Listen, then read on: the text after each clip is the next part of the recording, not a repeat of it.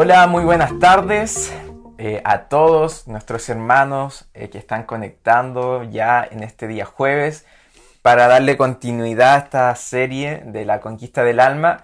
Así que estamos felices de nuevamente transmitir aquí desde la casa y sabemos que también ustedes están recibiendo esta palabra y de seguro ha bendecido mucho sus vidas. Así que, eh, como siempre, les dejamos nuestro saludo, nuestro abrazo, ya lo extrañamos mucho. Y también ustedes pueden dejar sus comentarios y seguir esta lección hoy día, esta serie de principio que va a estar súper bueno.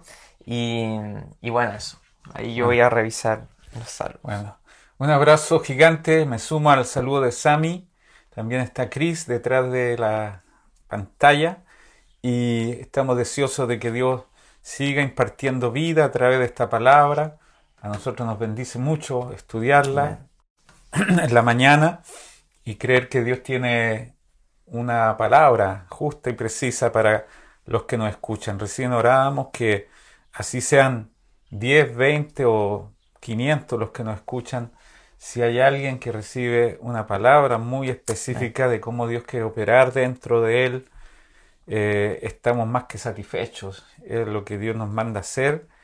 Eh, ponemos nuestros dones asignados por Dios para la enseñanza, para edificar a los santos, para que los santos lleguen a verse como Dios los ve y puedan crecer en esta gracia maravillosa. Amén. Hoy día vamos a dar un, salto bien importante en esta serie de temas para hablar de eh, Josué, cómo él preparó el camino a esta conquista interior. Prácticamente todas las ciudades que van a aparecer, que hemos dicho son mm. figuras, sombras y tipos de cosas que están en nosotros, eh, el libro de Josué las relata muy bien. Así es. Y cómo es el proceso, porque mm. Dios no tiene apuros. Mm. Dios no mandó a Josué y al ejército a conquistar las ciudades una por una, sin primero hacerle un intensivo eh, una preparación. Preparación.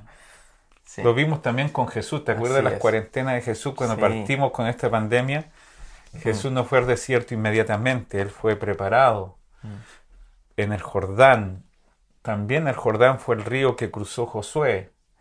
Y significa que Dios tiene tiempos para que el pueblo eche mano de los recursos que van a ser usados para conquistar internamente, porque no se trata eh, de fuerza de voluntad, de disciplinas naturales. Mm. Nada que yo te voy a decir aquí es parte de psicología natural.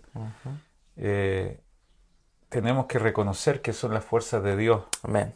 Y que definitivamente habrá una conquista agresiva dentro de ti y que el Señor va a derribar muchas cosas que no son parte de su plan. Y esas cosas son parte de tu vida natural que Él quiere poner como Señor y Rey de todas las cosas de tu alma. Amén. Sí, así es verdad. Eh, yo creo que esto que vamos a tocar sigue siendo como un poco la introducción a lo que viene después a cada ciudad, eh, cada lugar en el cual vamos a profundizar más adelante, pero como tú bien decías, siempre hay una preparación, ¿no es cierto? Mm. Siempre hay una previa a todo lo que el Señor quiere hacer y es tan importante y fundamental vivir ese proceso para que em, finalmente eh, Cristo haga su trabajo de manera completa en nosotros y sea Él después manifestado sin ningún tipo ahí de, rasgo de la carne, del yo. Y, bueno, eh, aquí el pueblo también se, vio enfrentado a ciertas situaciones, ¿no es cierto? Y vivió ciertas situaciones de preparación antes de, llegar a quizás a profundizar más en ciertas ciudades, ciertas situaciones o lugares donde el Señor los quería llevar. De hecho, si vamos a Josué 6.1, eh, dice que Jericó estaba cerrada, bien cerrada. ¿Ya? O sea, que antes de ingresar a, ese lugar, a Jericó, antes de ingresar al lugar donde Dios también quería llevar al pueblo, ese lugar dice que estaba cerrado, muy cerrado. Pero eso generó también una previa, una preparación, una situación a la cual eh, Dios tuvo que preparar el corazón de, esta gente de este pueblo, de, las personas que iban a ingresar a Jericó. Entonces, hoy día queremos tocar un poquito eh, al respecto de, cómo el Señor primeramente eh, trata nuestra vida interior, cómo mm. de a poquito nos va procesando y también nos va preparando para, para todo lo que viene, ¿no es cierto? Bueno, en el capítulo 6 de Josué comienza mm. la primera ciudad que es Jericó. Exacto. Eh, y dices tú que la Biblia justamente mm dice que está cerrada, muy cerrada. O sea, vamos a encontrarnos con mm. situaciones imposibles para el hombre y para la naturaleza terrenal. Y generalmente los pastores en nuestro tiempo aleonamos al campeón que hay en ti. ¿Y qué de qué campeón hablamos si no tenemos capacidad ni de mm. cambiarnos nosotros mismos y vamos a ganar al, al resto del mundo? Eh, no, acá Dios te dice, realmente, no se trata esta conquista no va a ser completamente hecha por mí, sino, o sea, hecha por ti, sino va a ser completamente hecha por mí. Así es. Así que antes del capítulo 6, no estamos dando muchas vueltas, parece, más vueltas que de Jericó. Antes del capítulo 6 está el capítulo 5. Mira qué sabiduría más mm, grande. Eso lo recibí en oración hoy día. Está el capítulo 5 y aparece la previa, la preparación de cómo conquistar el alma. Y en este lugar Dios instaló un campamento. Mm. Ese lugar se llama Gilgal. Gilgal fue el campamento, la previa, la instrucción muy detallada de Dios para que llegaran a conquistar con poder, con su poder, el poder de Dios, todo lo que estaba por delante. Así que había una ciudad grande, pero había una preparación previa. Sí, en Gilgal también ocurren ciertas cosas que son importantes y verlas en detalle, obvio, hoy en día en nuestra vida espiritual, en nuestro interior, ¿no es cierto? Porque como tú dices, pues eh, nunca vamos a poder conquistar nuestra alma nosotros mismos, sino que mm. se trata de que Cristo eh, gobierne y conquiste todos nosotros, pero para eso también tiene que haber un, cierto debilitamiento de nuestro yo, un, rendirnos completamente para que Él sea obrando. Sí, nosotros hemos hecho muy mal muchas veces cuando alentamos a la gente a usar sus capacidades naturales, mm. nada distinto de lo que dicen los psicólogos, no estoy en contra de eso, o un motivador personal. Claro. A veces no decimos nada distinto de lo que puede decir Pilar Sordo o la doctora Cordero. Acá en Chile tenemos grandes pensadores. Nada distinto a eso, pero la diferencia está en que justamente son esas cosas las que nos mm. alejan de la victoria. Cuando le decimos a la gente que en sus fuerzas, que en sus capacidades, que insistan más, que puedan más, que transpiren más, estamos alejándolos del único recurso capaz de sacarlos victoriosos, que es la gracia. Porque dice la Biblia que Dios da gracia a los humildes, pero resiste a los soberbios. Mm. Y justamente nosotros aleonamos a la soberbia. Procuramos que la gente se crea capaz. Les decimos a las personas que con 10 pasos pueden vencer cualquier Jericó. Es imposible mm. en tu fuerza. Mm. Es imposible que el campeón que hay en ti y en tu naturaleza pueda vencer un Jericó que está cerrada, bien cerrada, con muros, con soldados, un pueblo especialista en guerras. y tú con las capacidades naturales no vas a poder vencer ese mal carácter, vencer eh, tu adicción a la pornografía, vencer algún tipo de vicio, vencer algún tipo de debilidad, jamás será en tus capacidades, porque el gran problema no es que tú tengas las capacidades, sino que diluyes la posibilidad que Dios te dé la victoria cuando tú te crees eh, capaz, ¿no? Y lo hace posible en tu mente. Dice la Biblia en, el Salmo 147 que el Señor no se deleita en la fuerza del caballo, ni se complace en la agilidad del hombre. Mm. Se complace el Señor en los que le temen y en los que esperan en su gracia, en su misericordia. Así que te voy a decir algo categórico hoy en la mañana. La victoria es imposible para ti. nuestra Y tu única posibilidad es estar pegado a la fuente de la vida que es Cristo en ti. Todo lo puedo hasta ahí puede ser un mensaje de motivación. En Cristo significa completa dependencia del Señor. Así que lo que vamos a ver esta mañana nosotros nos entusiasmamos en algunos puntos, es que tengo, tenemos que tener una visión espiritual. Así Vamos a leer eh, Josué, Josué. capítulo 5, De del 1 al 8, para ver cómo debemos prepararnos antes de las grandes conquistas que el Señor hará en nuestra alma. ¿Lo tienes ahí, Sam? Sí, Josué 5 del 1 al 8 dice, Cuando todos los reyes de los amorreos que estaban al otro lado del Jordán al occidente, y todos los reyes de los cananeos que estaban cerca del mar, oyeron cómo Jehová había se- secado las aguas del Jordán delante de los hijos de Israel hasta que hubieran pasado, desfalleció su corazón, y no hubo más aliento en ellos delante de los hijos de Israel.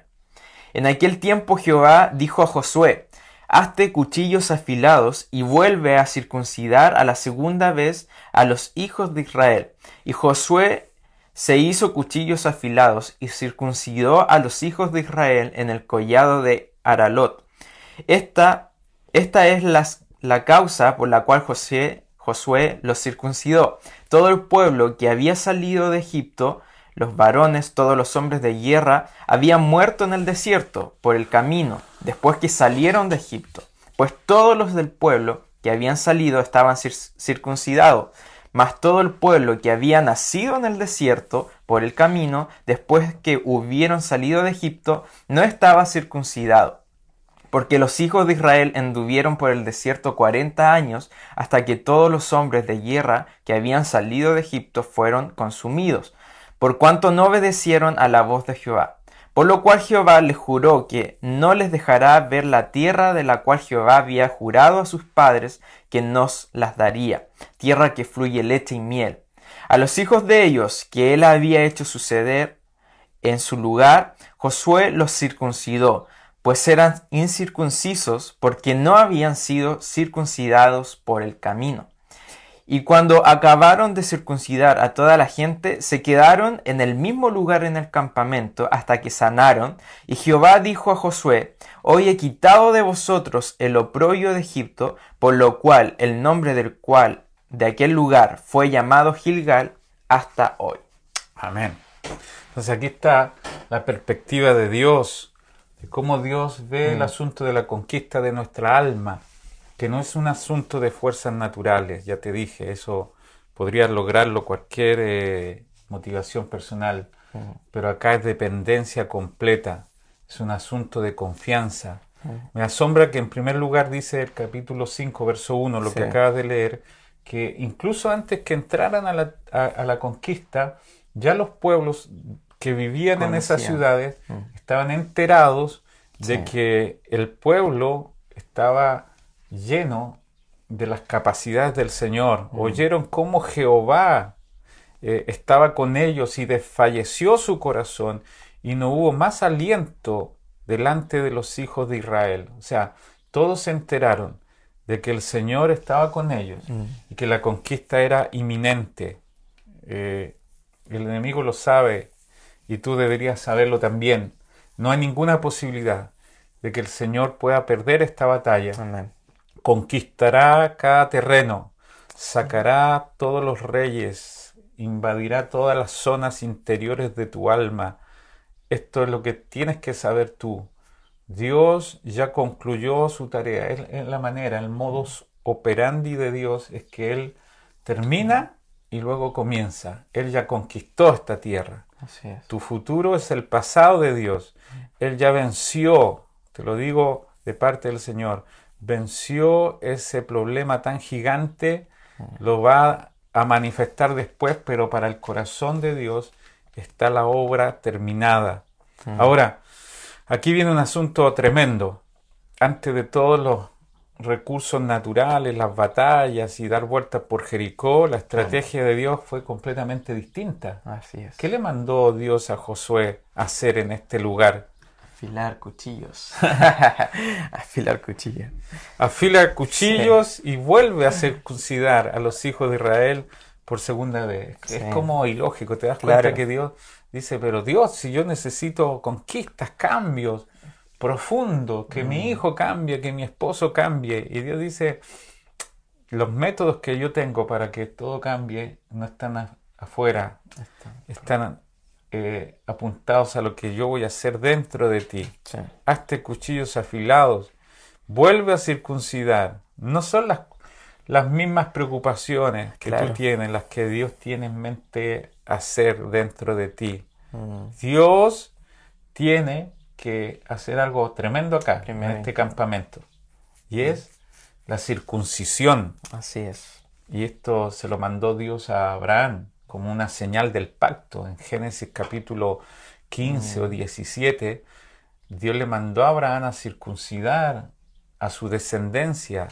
Incluso él mismo fue circuncidado a los 99 años. Wow. O sea, ¿y qué significa la circuncisión?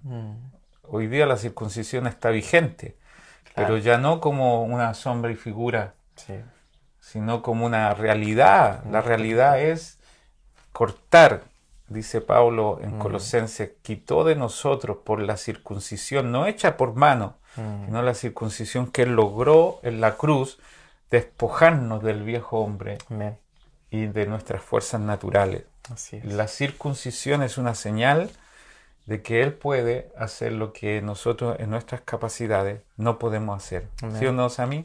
Exacto. ¿Tú tienes allí algo? Eso es tremendo eh, de lo que acabas de compartir. La circuncisión es también un, eh, un debilitar profundamente al hombre interior, al, al hombre así, al yo, ¿no es cierto?, al ego, eh, porque probablemente eh, en la lógica, si van a conquistar una ciudad, ¿no es cierto?, afila los cuchillos para ir a matar, ¿no es cierto? afila esa. los cuchillos para ir a pelear, a batallar, a guerrear, pero finalmente él quería tratar con el corazón, eh, las fuerzas personales de cada uno de ellos y debilitarlo a tal punto de que dijeran, bueno, no puedo yo mi fuerza, yo no, no soy capaz, así que eh, es donde Dios comienza a ser eh, el protagonista y hacerlo todo.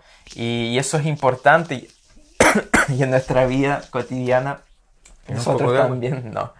Nosotros también debemos comprender esto, que no es en nuestra fuerza, que no se trata de nosotros, no es nuestro Exacto. yo conquistando, siendo mejores personas, ¿no es cierto? Ujú. Sino que Cristo sea manifestado, glorificado en todo. Oye, qué tremendo. Afila los cuchillos, claro, me, me- imagino en la mente de, Sí, de po, Josué, ah, vamos de a todo, atacar sí. al pueblo. No, los cuchillos no son para el Claro. enemigo. Los cuchillos son para circuncidar tu propia carne. Mm. ¿Y a quién le sirve un ejército de varones, por supuesto, que tienen que ser circuncidados? Expliquemos que circuncisión significa cortar el prepucio del, Mm. del pene del hombre, eh, cortarlo como una señal de completa dependencia, de intimidad, donde Dios tiene que llegar Claro. y donde nadie más conoce las cosas que hay en nuestro corazón. Eh, Mm. esto es tremendo porque dicen que la circuncisión, eh, y en ese tiempo que no había una cirugía, Claro, no, no era tan limpio, no, no, era- y, y una Y circuncisión te deja con dolor por lo menos unos 5, 6 días, y Dios le está diciendo, mañana o tres días más vamos a poseer la tierra, Mm. y todavía estaban en el dolor, todavía estaban en, ¿cómo se dice? Convalecientes. Exacto. todavía eran pacientes. Mm. O sea, esto produjo dolor físico y por muchos días. Y esto quiere decir que Dios no necesita de nuestras capacidades para la conquista. Simplemente tenemos que llegar a abrir nuestro corazón y decirle, es un asunto de alinearse con tu voluntad. Circuncidar a todos los varones antes de entrar al territorio, antes de conquistar la primera ciudad. Era ilógico, ¿no? es Es ilógico, como- pero son las, son las matemáticas de Dios que no encajan con nuestras perspectivas naturales. Exacto. Eh, circuncidar a los varones es dejar al enemigo mm, con ventajas prácticamente. Sí. Pero acá Dios está diciendo que circuncidar te hace débil en tu Mm. carne, pero fuerte en tu espíritu que te hace incapaz, pero capaz en las fuerzas de Dios. Mi poder se perfecciona en, En tu tu debilidad. Así que querido hermano que estás viendo, a pesar de que estás débil, Dios está siendo más fuerte en ti, está preparándote para una conquista poderosa, estás a punto de entrar a un territorio donde Dios va a mostrar y exhibir su poder, no por tus capacidades, sino por su poder, su fuerza, sus habilidades. Y esta, esta, imagínate, señal es una evidencia del pacto. Así es. Qué tremendo. Porque imagínate que más tarde lo vamos a ver en algunas lecciones. eh, ya sabemos que la circuncisión es cortar el prepucio Claro. del miembro del hombre eh, y que estos, estos soldados más tarde iban a entrar en las tierras paganas, en las tierras del amorreo, del eteo, del jebuseo, incluso en la primera ciudad que van a entrar un día después es Jericó y ¿sabes dónde entraron? A un prostíbulo Claro. donde estaba Raab la ramera. No me pregunte, yo no soy malicioso en pensar, pero ¿qué fueron a hacer estos dos espías a Jericó? Lo primero que visiten es un prostíbulo. ¿m? Bueno, si santificamos la historia, vamos a decir que, que, bueno, llegaron allí, por supuesto, por la gracia de Dios, pero cualquier persona, cualquier judío que quería tener relaciones, estamos llevando esto muy fino, con otra mujer que sea pagana, inmediatamente iban a descubrir que era un hombre de pacto, Mm, que había sido circuncidado como una Exacto. señal exclusiva. Solamente el pueblo de Israel era circuncidado.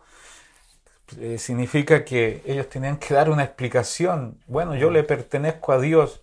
mm, Yo fui circuncidado, apartado por Dios. mm. O sea, cuando estés en un lugar ina- inadecuado, en un lugar donde Dios no diseñó para ti, Dios te va a recordar que no, no le perteneces allí, que eres un hombre de pacto. Hoy día nuestro pacto está escrito en nuestro espíritu. mm. Y aquí dice que Moisés dejó de circuncidar toda una generación. Mm. La última vez que se circuncidaron fue antes de salir del desierto Claro. o de, de salir de Egipto. De Egipto. Y habían pasado 40 años donde toda esa generación, Había muerto. o sea, la circuncisión en el momento apropiado Mm. es a los ocho días de vida de Mm. un bebé. A todos los niños pequeñitos se los llevaban al templo y allí los circuncidaba un sacerdote, le cortaba el prepucio y sangraba y ciertamente que es doloroso para un niño de ocho días. Mm, Pero ahora tenían 40 años. Claro. ¿m? Sumamente más doloroso, o sea, es más grande todo lo que hay que hacer. Y había una mayor Una resistencia Una también. cirugía más, más profunda Mm, y el dolor es todavía más grande. O sea, todo lo que no hacemos a tiempo, lo sacamos a tiempo, duele más más tarde. Y es un asunto de obedecer a la Exacto. manera en que Dios quiere hacer las cosas. Exacto. Así que aquí tenemos un tema tremendamente importante. Porque lo primero que Dios le mandó a hacer a Josué, para resumir, en cuanto a, a entrar a la tierra, Fue circuncidarlo. Wow.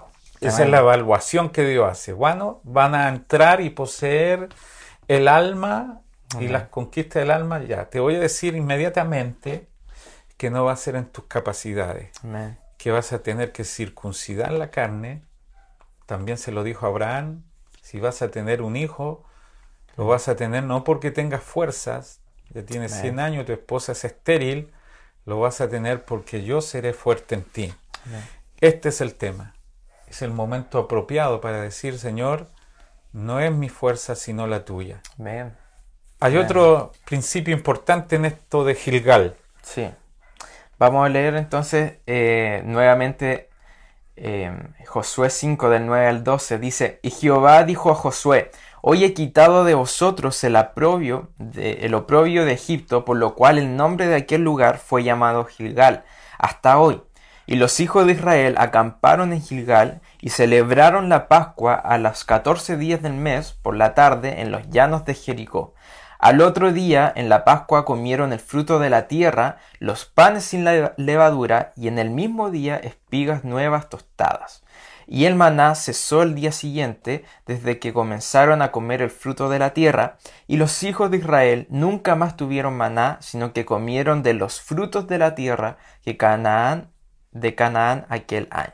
Aquí hay otra parte de la preparación.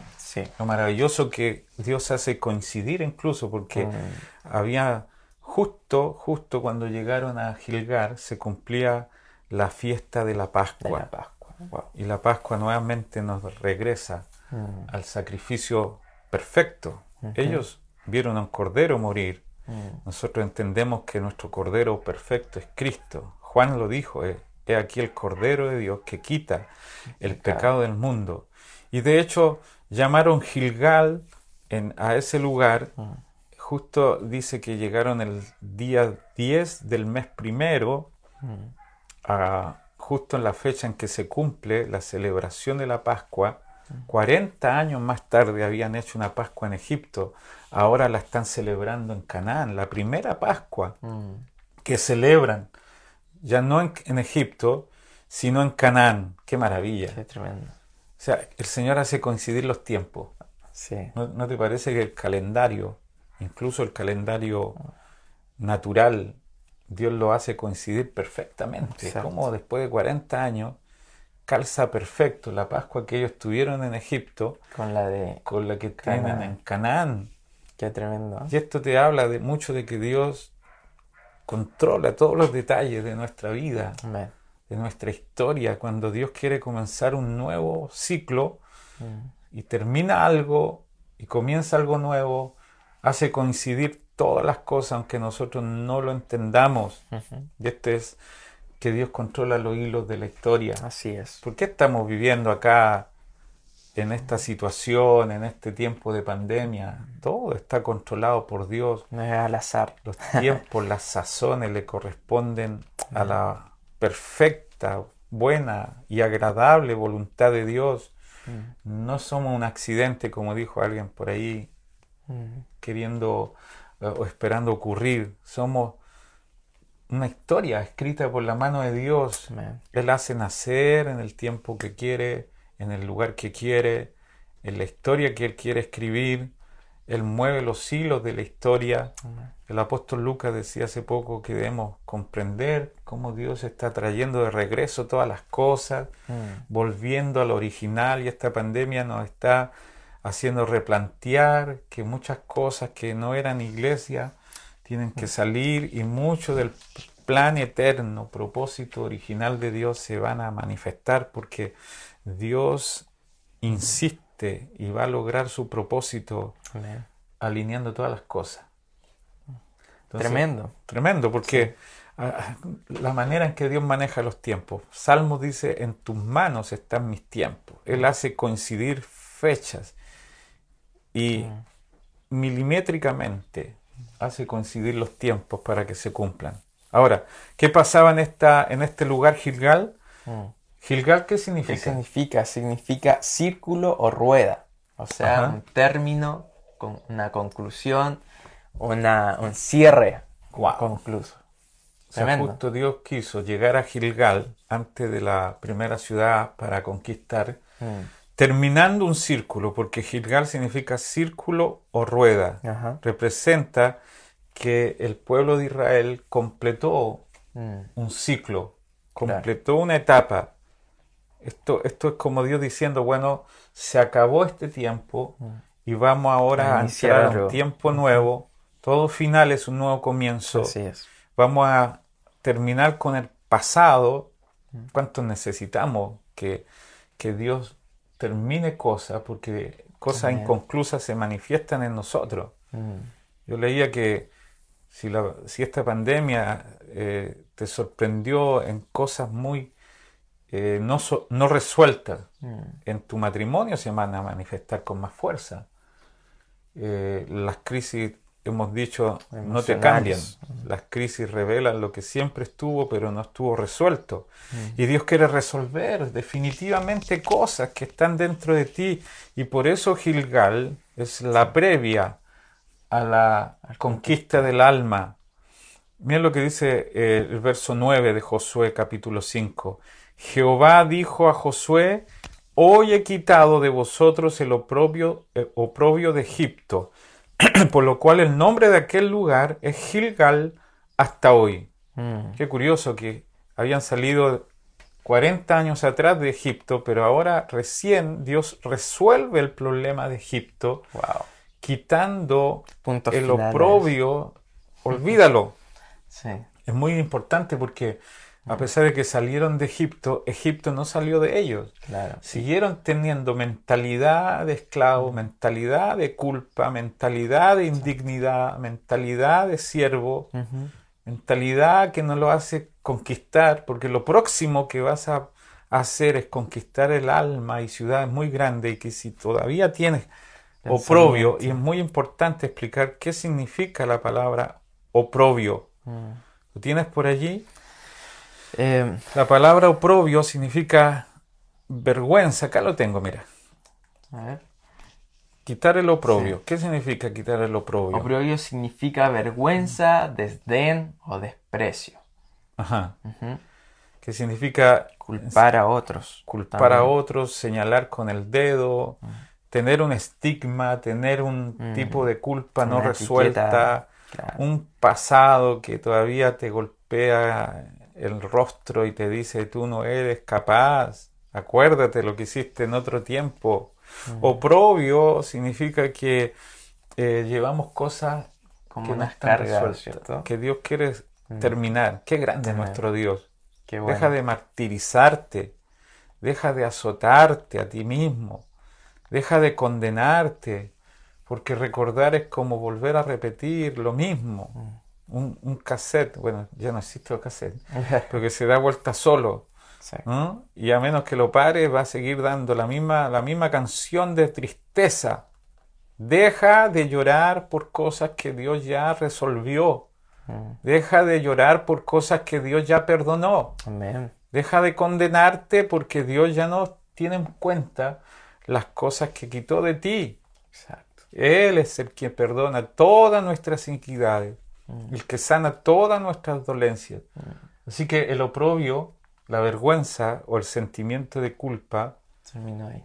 eh, en Gilgal Dios quiere resolverlo definitivamente, Mm. porque hay consecuencias. Dicen que si alguien quitara todas las culpas que lleva la gente dentro, muchos dejarían de asistir a los psiquiatras, a los psicólogos, perdón. Yo tenemos mucho en la iglesia que tiene esa digna profesión, pero mucha gente tiene tantas culpas, tantos periodos horribles, tantas cosas de las cuales no pueden zafarse, llevan el lastre, en la, en la etiqueta. La culpa. Dios ya no te considera un adúltero, pero tú todavía lo piensas así. Mm. El fracaso de un negocio, el haber llevado a tu familia a hipotecar sus sueños, no te lo puedes quitar de encima. Bueno, Dios quiere que sepas que en Gilgal, que significa un círculo terminado, un ciclo terminado, Dios quiere definitivamente sacarte de todo tipo de, de cadena, ¿no? Mm. Que llevas del pasado. Es un tiempo para iniciar algo nuevo completamente. Yo creo que es importante, como lo abarca ahí, de terminar, de ponerle un punto final a todo el pasado para iniciar este nuevo recorrer en estos nuevos lugares que Dios los iba a llevar sin esta carga de atrás, sin esta culpa, sin esta vergüenza. Imagínate, eh, porque Dios mismo quería entregarle todo esto nuevo para un disfrute pleno, Mm. que finalmente es Cristo eh, hoy en día. Pero, pero es tan importante cerrar y terminar con toda carga, culpa o vergüenza que muchos Mm. hermanos también sienten hasta el día de hoy, eh, para que podamos realmente disfrutar de lo bueno Exacto. y de lo nuevo que Dios tiene para nosotros. Así que es, es importantísimo poder No podemos avanzar a la primera ciudad, Jericó, que está cerrada, muy cerrada, Mm, si Dios no resolvía el tema de la culpa. Imagínate a esos soldados marchando, pero sintiendo que Dios no está con ellos, mm, que Dios Que eh, tiene cuentas pendientes, que, que todavía está recordándole las cosas pasadas. Mis queridos, Gilgal es el término definitivo Mm. del oprobio, de la vergüenza, de la culpa, de la indignidad. mm. Vive delante de Dios como Dios te ve en Cristo. Dice Efesios capítulo 1 que para que estemos delante de Él sin mancha, Mm. sin ninguna condenación, santos como, como Él nos ve Mm. por medio de su sangre. No hay mérito en nosotros. Ya no somos lo que éramos antes. Somos en Cristo completamente perfectos delante de Él. Toda tú eres hermosa, le dice Cantares a su iglesia. Toda tú eres perfecta, amada mía. Así nos ve el Señor. Ahora, algo más ocurrió en Gilgal que es muy importante. ¿Lo leo yo o lo quieres leer tú? Dale. Verso 11 y 12. Dice, al otro día de la Pascua comieron el fruto de la tierra, los panes sin levadura, y al mismo día espigas nuevas tostadas. Y el maná cesó el día siguiente, desde que comenzaron a comer del fruto de la tierra, y los hijos de Israel nunca más tuvieron maná, sino que comieron de los frutos de la tierra de Canaán Mm. aquel año. Eso es tremendo. ¿no? Aquel día les cambió la, la dieta, ¿no? Mm. Habían comido maná Por durante mucho tiempo. 40 años. Y dice que el maná era espectacular. Dios le llamó pan del cielo, Mm. pan de ángeles. Ellos le llamaron maná porque maná significa, ¿qué es esto? Nunca supieron. Mm. ¿Qué era? ¿Alimento? ¿Es comida? ¿Es bebida? Era todo. Tenía, lo vimos en algunos estudios acá en Temuco, cuánta riqueza hay en ese maná que es una figura de Cristo. Pero la dieta les cambió. Mm. En Egipto se comieron el cordero, en el desierto se comieron el maná, pero en la tierra de Canaán tenían que comer todas las riquezas maravillosas de esa tierra, Amén. que es la vastedad, las Mm. riquezas inefutables, tan grandes, inal- tan, tan magníficas, Amén. tan vastas de Cristo, como dice eh, Deuteronomio, tierra que fluye ríos, manantiales, fuentes de agua, Leche y tierra miel. de leche, de miel, de cebada, de trigo, de, de granados, de, u- de vides, de higos. Tremendo. Todas son figuras maravillosas de la, de la vida de Cristo, de la cual tenemos que comer. Amén. Ya se les debe cambiar la dieta y si tienes que conquistar la primera ciudad que es Jericó, tienes que cambiar la dieta para comer de maná a las riquezas sumamente abundantes, grandes de Cristo. Amén. Así es. Este es un paso importante, porque si vas a conquistar no puedes con tu fuerza, tienes que comer a Cristo. Amén. Cristo hará la obra. Y lo último, verso 13 al 15, Josué capítulo 5. Aquí Cinco. pasa algo muy importante antes de la conquista. Sí, dice, estando Josué cerca de Jericó, alzó sus ojos y vio un varón que estaba delante de él, el cual tenía una espada des- desenvainada en su mano. Y Josué, yendo hacia él, le dijo, ¿Eres de los nuestros o de nuestros enemigos? Él respondió, No, mas como príncipe del ejército de Jehová he venido ahora. Entonces Josué, postrándose sobre su rostro en tierra, le adoró y le dijo, ¿Qué dice mi señor a su siervo? Y el príncipe del ejército de Jehová respondió a Josué, Quita el calzado de tus pies, porque el lugar donde estás es santo. Y Josué así lo hizo. Amén. Aleluya. Tremendo. Tremendo, la previa. La previa a la conquista. Aquí Josué, me gusta Josué porque es muy valiente acá. Dice que vio un varón que venía allí en- de camino y él no huyó. Podría, eh, viene un espía de cierto Claro. lugar, de Jericó. Lo voy a ir a enfrentar. Mm. Y cuando lo vio, le pregunta, la pregunta lógica, ¿eres de los nuestros o eres de ellos? Mm. Y me gusta la respuesta de ese varón. Dice, no. Mm. ¿Eres de los nuestros o de ellos? No. ¿Qué tipo de respuesta es esa? No, ¿Qué significa no? Que no, no soy tuyo, ni tampoco soy de tu enemigo. Yo ni soy del enemigo, ni soy uno de ustedes. No se trata si estoy de parte tuya o de parte del enemigo. Se trata que yo estoy a cargo de la guerra. Yo estoy Amén. a cargo de todo. No es tu pelea, sino la mía. Amén. O sea, el Señor se manifestó. ¿Sabes por qué digo que es el Señor? Porque dice acá que Josué se postró Delante de delante de él y no le dijo a este varón, no, párate, yo soy un hombre más. No, No. reconoció el atributo divino, recibió la adoración. Aquí viene eh, la instrucción del general en jefe de esta batalla, que le está diciendo Josué, no vas a pelear en tu fuerza, voy a hacerlo yo. Así es. Va a ser mi guerra, no la tuya. No es tu pelea, sino la mía.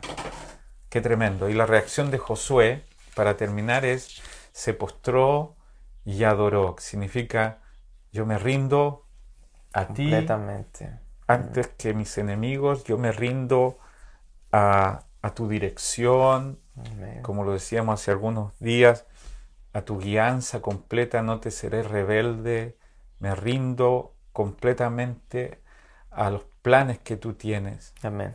Y el Señor le dice, quítate el calzado de los pies, eso se lo dice el Señor a Moisés también en la zarza, Mm. quítate el calzado de los pies, porque el lugar en que estás es santo, y Josué así lo hizo. Mm. Esto él entendió inmediatamente que era el Señor Amén. y que el calzado de los pies es quitar todas las dependencias de lo terrenal, Amén. es vivir dependiendo exclusivamente de aquel que se hace cargo de- del plan de batalla. Amén. Amén. Tremendo. Poderoso. Bueno, ya nos quedan unos minutitos y quizás Hermoso tiempo. tengamos que invertirlo en saludar y si alguien Claro. ha sido bendecido, qué alegría más grande nos da saber Así que tú has sido bendecido con todas las imperfecciones que tenemos nosotros en traducir esto en experiencias diarias, Amén. pero para nosotros es un deleite y lo vamos a hacer con gozo. Es tremendo lo que hemos recibido hoy y descartar toda posibilidad de nuestra fuerza, ¿no? Eh, quitarnos del escenario, eh, quitarnos de la ecuación porque es Cristo quien lo Mm. hace todo. Siempre se ha tratado de Él y, y estos puntos son cruciales, el rendirnos, eh, el humillarnos, el entregarnos, el